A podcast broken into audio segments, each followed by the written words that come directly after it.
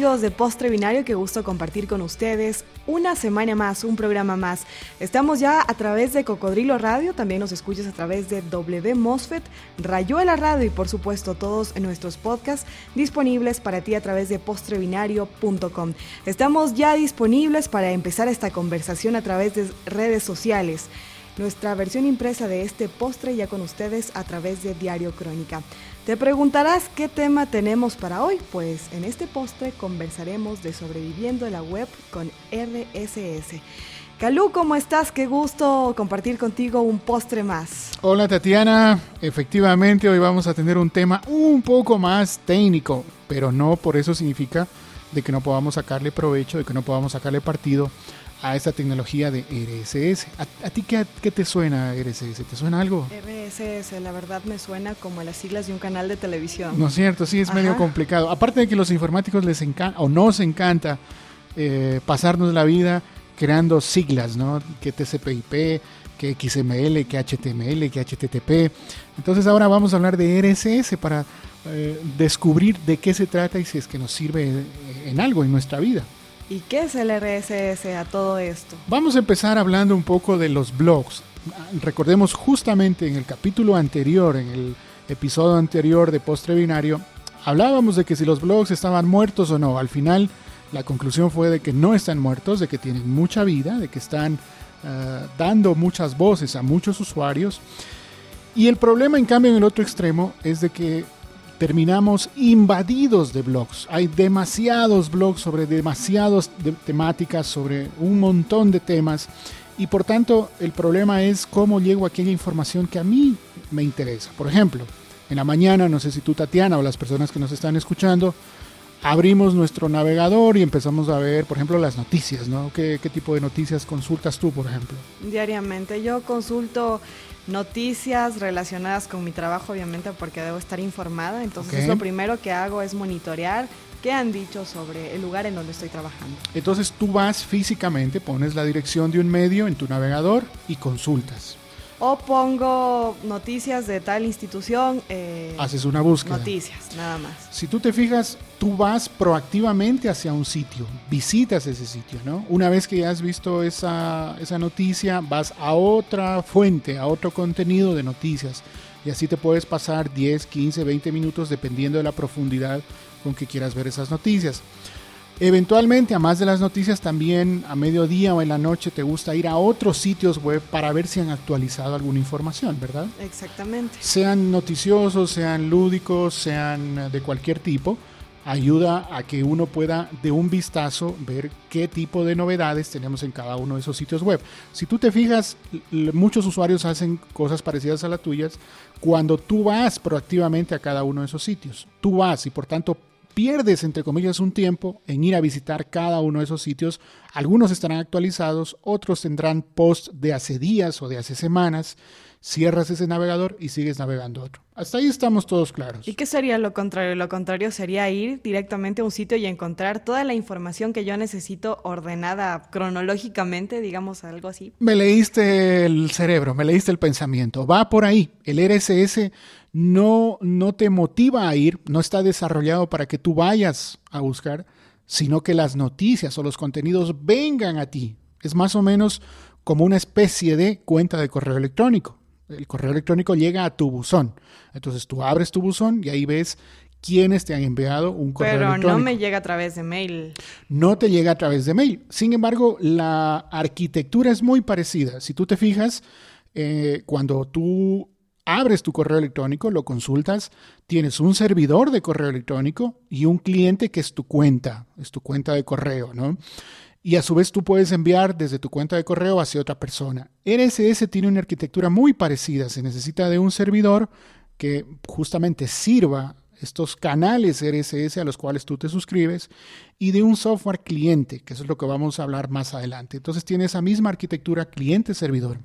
Calú, pero es una especie de, diario digital esto, es una especie de... Más que diario, yo diría que... De aplicación, más bien, es a lo que me quería referir. O sea, yo tengo que descargar una aplicación para poder hacer uso de este RSS. Esa es una opción, el que yo pueda descargar una aplicación y la instalo físicamente en mi computador. Te pongo un ejemplo. Recientemente estaba revisando una aplicación que me pareció muy interesante, se llama Flipboard, algo así, que me permite organizar revistas de los temas que yo... Te suscribes. Exactamente, me suscribo y voy organizando y puedo compartir con otras personas. ¿Esto es RSS?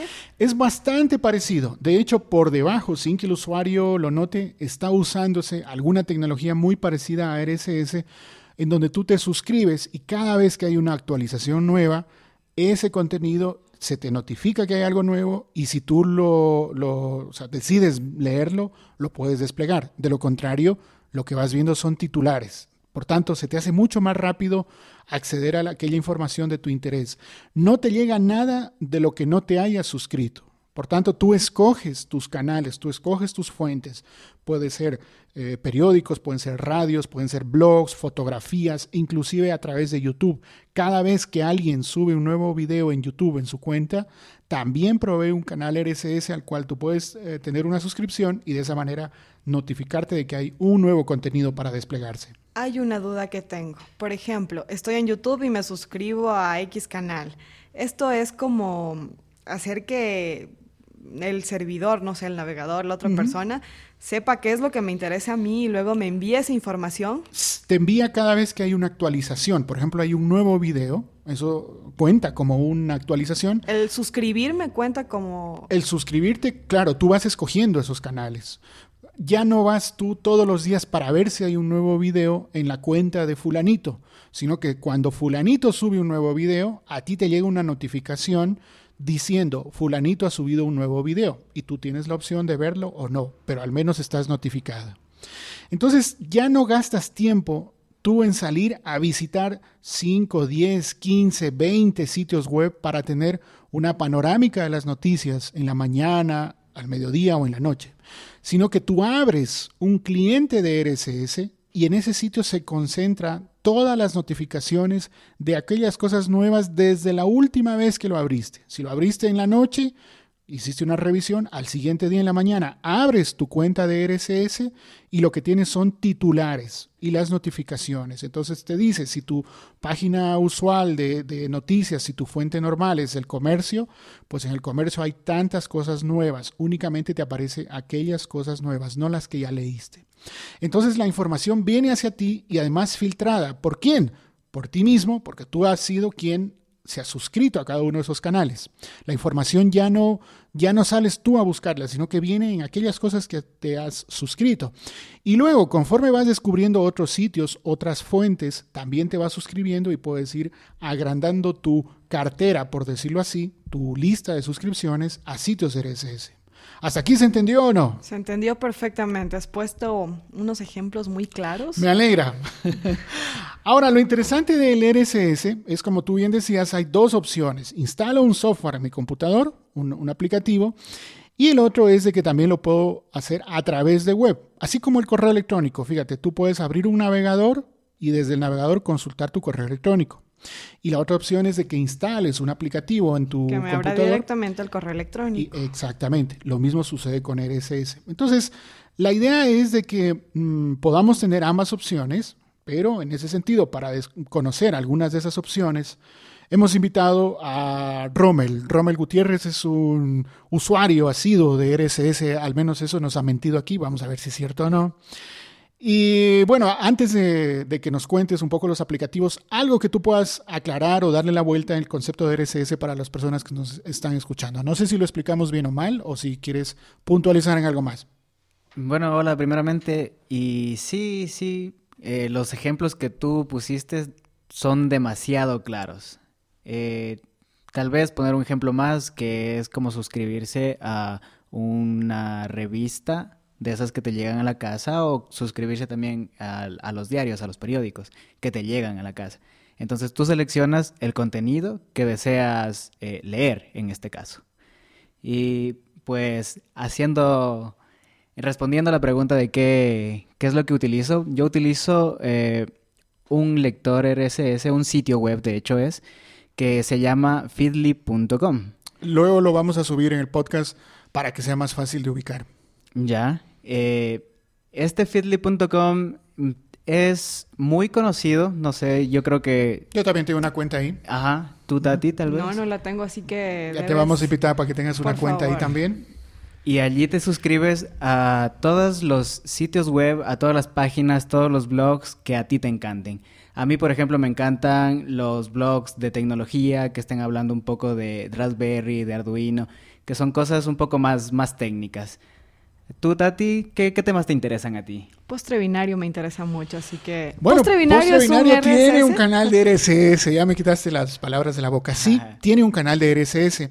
El blog, o sea, todos los textos que subimos, que compartimos con eh, semana a semana, es postrebinario.com barra feed. Feed se escribe F-E-E-D entonces, de esa manera yo me puedo suscribir a ese canal y cada vez que abro Feedly, por el, caso de Roma, el que está usando, o cualquier otro cliente de RSS, automáticamente me va a avisar que hay un nuevo post en el podcast de Postre Binario. Ese es el post del texto, pero también Postre Binario tiene algunos RSS que no son solamente del post, sino que va directamente al audio. En el caso del audio, para, para el podcast es postrebinario.com barra RSS barra mp3.rss para el caso de mp3. Hay que recordar que Postre Binario sale en cuatro formatos. Ahí nos hemos complicado la vida a propósito porque hay algunos que no les gusta el mp3, sino que les gusta el OGG, que es otro formato de audio, formato libre. Y también sacamos en FLAC, que es otro formato también libre de muy alta compresión, perdón, de muy baja compresión y M4A. Ya se pueden imaginar todo el trabajo que significa editar. ¿no? Es divertido. a la final es divertido. Claro, pero... Es, es, muy importante lo que tú dijiste de los RSS, que hay como segmentar la información. Porque a veces nosotros vamos a ciertos sitios web y vemos toda la información que allí ha estado, desde el primer hasta el último blog. Pero tú cuando te suscribes mediante RSS, únicamente puedes seleccionar ciertos grupos de información que a ti te interesan.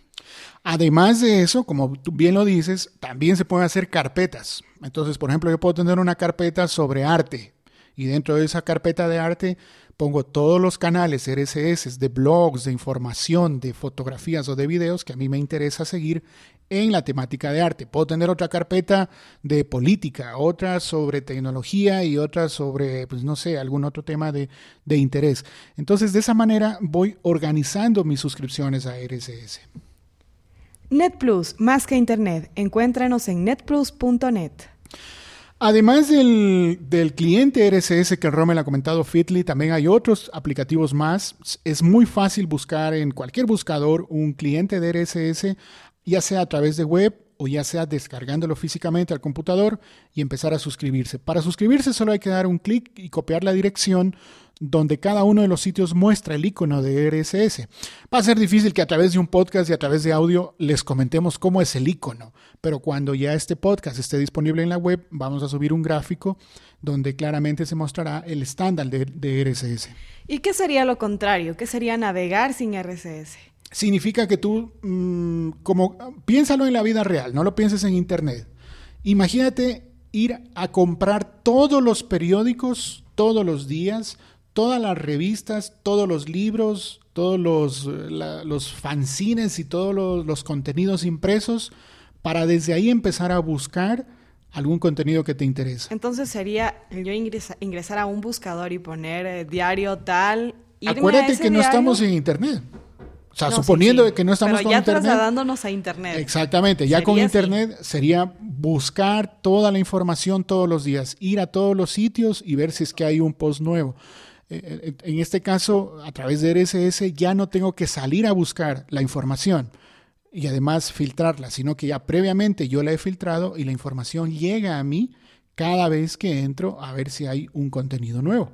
Necesito ser un informático para para poder ingresar a RCS o puedo ser un ciudadano común y silvestre y hacer uso de esto? Eh, la verdad es que no necesitas ser un informático para hacerte una cuenta eh, con la cual puedas acceder a estos RSS. Eh, los RCS, si bien son de parte informática, que tienen unas etiquetas, por decir, yo tengo una casa, le pongo una etiqueta que es casa. Dentro de la casa que tengo unas sillas y cada, cada aspecto, cada cosa dentro de los objetos se van etiquetando. Esa es la parte un poco rara que, que tiene los RSS. Pero esa parte es, no es eh, mucho para enfocada hacia el usuario final, sino que tú lo puedes acceder mediante programas como el que mencioné, Feedly, o también lo puedes hacer a través de un navegador. Los últimos navegadores ya pueden leer RSS, contenidos RSS. Así que cualquier persona donde esté puede hacer uso de estos RSS. Hemos hablado de, RSS como abreviatura. ¿Y de dónde viene RSS? Bueno, RSS de hecho es de Really Simple Syndication, que ¿Y eso son las cristiano? palabras en inglés. Sí, en cristiano de las personas comunes. Eh, significa eh, sindicación realmente simple, que es eh, un formato simple de lectura. ¿Sindicación o suscripción? una, forma de suscribirse de manera muy fácil. Esa es una acepción. Creo que había otra, pero ahora mismo no me acuerdo de RSS. Había mm. otra acepción. De hecho, son tres, pero no las recuerdo tampoco. Bueno, entonces de esa manera eh, de manera muy rápida, muy eh, ágil, se puede acceder al contenido, a esa información de cada uno de los blogs que hemos venido hablando.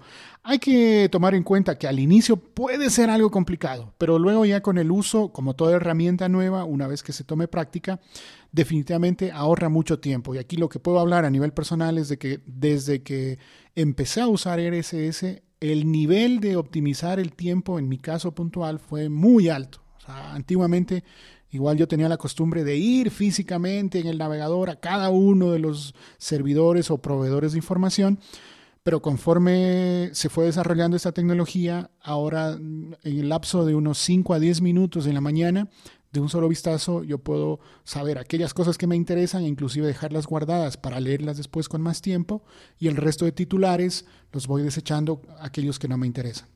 Muy interesante esta aplicación, pero eh, este tema de RCS, pero lo estamos viendo solo como noticias. Lo entiendo solo como noticias. ¿Qué otras cosas podrían ser? Por ejemplo, en mi caso, eh, hay usuarios de Flickr que suben fotos eh, artísticas muy buenas, que me encanta. Entonces voy a la cuenta del usuario de Flickr. Recordemos, Flickr es un servicio donde uno puede subir fotografías. Y me suscribo al canal del RSS de ese usuario en particular. Entonces, cada vez que este usuario sube una nueva foto, automáticamente me avisa a mí cuando yo entro a mi cuenta de RSS. Y no tengo que estar yendo cada vez a Flickr a buscar si es que ha puesto una foto nueva. Lo mismo sucede con videos. Tú puedes suscribirte a un canal de RSS. De hecho, no estoy seguro. ¿Puede ser música también? Puede ser música, puede ser un blog de música. Puede ser cocina, lo que sea. La, la afición que tú tengas. No estoy seguro, Rommel, si Facebook las cuenta, los, eh, los estados de Facebook también arroja un canal RSS. No estoy Me parece que tienes que configurarlo un poco, pero sí te permite una lectura a través de RSS. De hecho, Facebook trabaja muy parecido con lo que estamos hablando de RSS, porque cada actualización de tus amigos de Facebook es como en vez de tú ir hacia el muro de tus amigos, esa información llega hacia ti. Ese es el mismo concepto. Twitter también tiene algunos canales de RSS, entonces yo puedo juntar y tener por carpetas, por ejemplo, redes sociales de personas que me interesa seguir o de instituciones, de tal manera que voy juntando la información y no salgo a buscar, sino que, repito una vez más, la información viene a mí cada vez que hay algo nuevo. Entonces, Calú definiríamos al RCS como una suscripción muy simple. Yo simplemente voy a los, bueno, los contenidos que me gustan vienen hacia mí. Si la, si la montaña no va a Mahoma. Mahoma va a la montaña. Exactamente. Y entonces, en el podcast, cuando ya esté subido, también, ahora se me viene a la cabeza, vamos a subir un enlace a uno de los videos que explica de mejor forma esto que hemos hablado. Bueno, Rommel, entonces, eh, finalmente tú invitar a los usuarios a que usen RSS, ¿no? Sí, finalmente, pues quisiera que, todos se involucren un poco más en esto de, del RSS, de esta, de esta tecnología, ya que ahorra, ahorra demasiado tiempo. Hay personas que pasan mucho tiempo ocupadas y que quieren optimizar su tiempo, pues esta es una forma para que lo hagan. Eh, Vamos a poner en la en postre binario eh, el enlace a Feedly para que algunos comiencen a utilizarlo. Ese para mí es el más fácil de aprender. Y nada, gracias Calu, gracias Tati por haberme invitado. Espero seguir viniendo frecuentemente y me pueden encontrar eh, en Twitter en arroba doncroa. Efectivamente, Rommel, vamos a, quiero hacer el anuncio de que vamos a contar con Rommel de forma más continua en cada uno de los episodios de, de Postre Binario. Eventualmente eh, estará con nosotros como coanfitrión de este podcast. También yo me voy despidiendo, quiero agradecerles por toda la cobertura que estamos teniendo en redes sociales y a través de otras vías. Eh, aparte de, divertirnos haciendo postre binario, nos gusta también compartir todo ese conocimiento a través de nuestro blog que les invito a visitar en postrebinario.com y si quieren suscribirse, repito, está en postrebinario.com barra feed para sus eh, canales de RSS. Yo soy Calú y estoy en Twitter como arroba Calú. Gracias por acompañarnos en este postre. Continúen en sintonía de Cocodrilo Radio. También nos pueden encontrar en WMOSFET Rayuela Radio en las redes sociales totalmente disponibles para ti. Ahora empezamos este debate, esta conversación acerca de RSS. La versión impresa de este postre ya con ustedes a través de Diario Crónica. Soy Tatiana León, me encuentran en Twitter como arroba.